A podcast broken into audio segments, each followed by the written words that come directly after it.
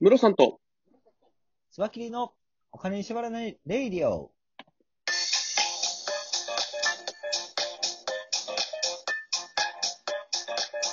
この番組は、実業家で経営コンサルタントのムロさんと、スワキリ趣味団長のスワキリがお送りするお金と経済のことを話す番組です。お願いします。お願いします。さあ、今日ははい日曜日ということで、クラウドファンディングについてお話しするという感じですけど、そうですね。はい。今日はですね、テーマとしては、クラウドファンディング、オールインとオールオーナッシングって、やり方があると思うんですけども、はい、はい。はい、ちょっとそれについて話をしていこうかなとなるほ思っど。ております。はい。まあ、ちなみに、すごい基本的なこと言うと、オールはナッシングは、目標金額、例えば100万円だと100万円を達成した場合のみ、支援金額を受け取れるということで、はい。目標金額を達成しなかった場合、はい。えー返金されるんですね。うんうん。で、支援したお客さん全員に返金されて、えリターンは全てキャンセルになると。これがオールはナッシングなんですよ。なるほど。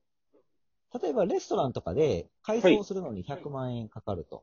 でうんうん改装したら、えー新しいサービスや、えーリターンを返すよって言ってても、100万円達せなかったら改装できないので、うんリターン返せないということがあるので、そういう場合はオールはナッシングを使うんではい。すよね。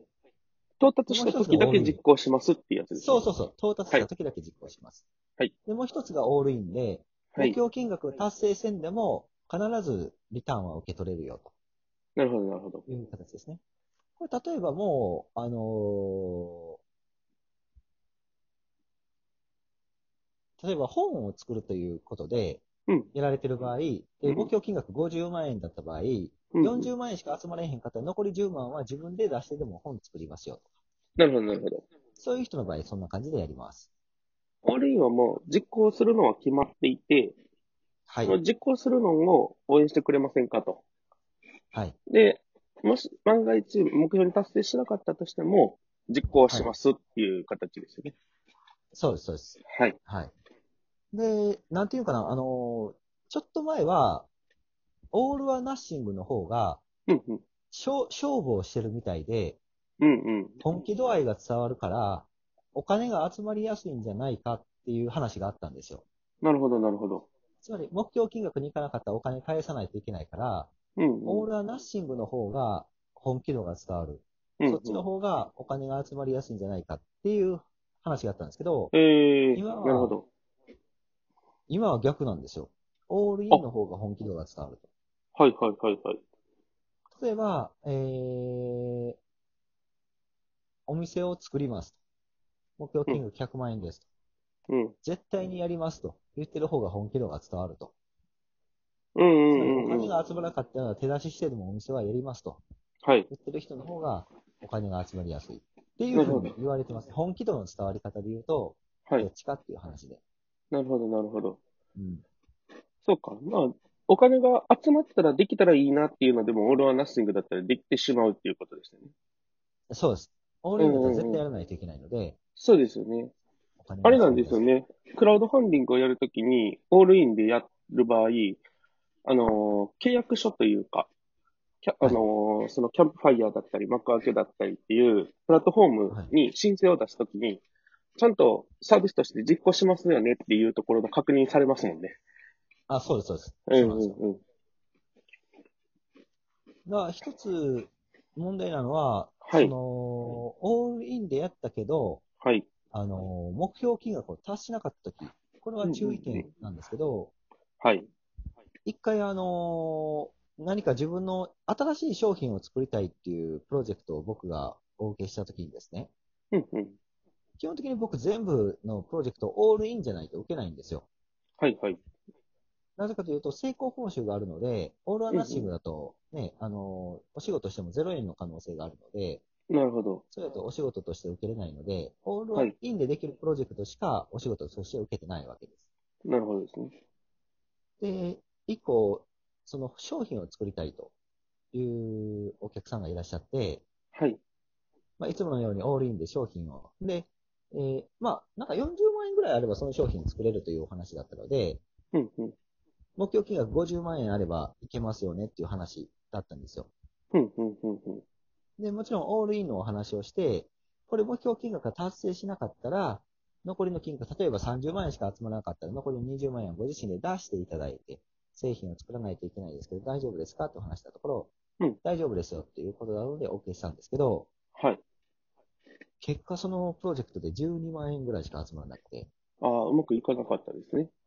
そうそうそうん、うん、うう。ん。そしたらそのプロジェクトオーナーが、はい。やばいと。うんうんうん、さすがにそんなに金はないですという感じになったというプロジェクあトあ、でなるほどはい。た、え出しなかったら出すよって言ってたものの、もうちょっとさすがに集まると思ってたな、とす。はい。いうことですね。はいはいはい。そういうことなんですよ。もうちょっと集まると思ってたんですよ。うんうんおそらうん。く。まあ、あのーその場合どうするかですよね。そうですね。もう考えれる方法としては、リターンを買ってくれるお客さんに、全お客さんにもう連絡していただいて、うんうん。今回この商品を作ることはできないですけど、まあ、同じような商品をこちらで購入しておわお送りするので、それでもよろしいですかっていうメールを送っていただいたんですね。ああ、なるほどなるほど。はい。で、まあ、あの、支援で買ってるお客さんなので、まあ、同じような商品であればいいですよっていう全員が一応言ってくれたので、うんそれはそれを。お送りさせていただいて終わったっていう感じなんですけど、なるほどなるほど。で、お客さんにはもし万が一それじゃ嫌だと言われたら、返金してくださいっていうふうにお伝えしました。はいはいはまあ、い。そうしゃあないですよね。お金を返さないと。そうですねうん。なるほど手な数るほ料ど。分はマイナスになるけど、うん全うん額返うんす。しかない。っていう感じ。おーそあ、それは別の商品を送るっていうので、いけたんですかお客さんが納得してくれたから行きましあたあ。、なるほど、なるほど。あ、でも、はいそれは丸く収まったケースですよね、でも多分。そう。だかうんうらんうん気をつけないと、これはもう、あのーたまたま買ったお客さん全員がいいお客さんだから、はい。いけた話だけど、うんうんうんうん。もしそうじゃなかったらね、下手して問題になってる可能性もあるじゃないですか。あ、本当にそうですよね。話が違うって言われちゃうと。ね。うんうんうん。そうオールインでやるときはそうなんですね。あの、実際にちゃんと実行しないと問題になる可能性があるっていうそうですね。のは、やっぱり頭に入れとかないといけないところですね。うん。うんうんだからこそ、本当に熱意を持ってやらないと、うん。うん。結局、絶対そのリターンを返さないといけないんだっていうことを分かった上でやっていただきたいですね。なるほど。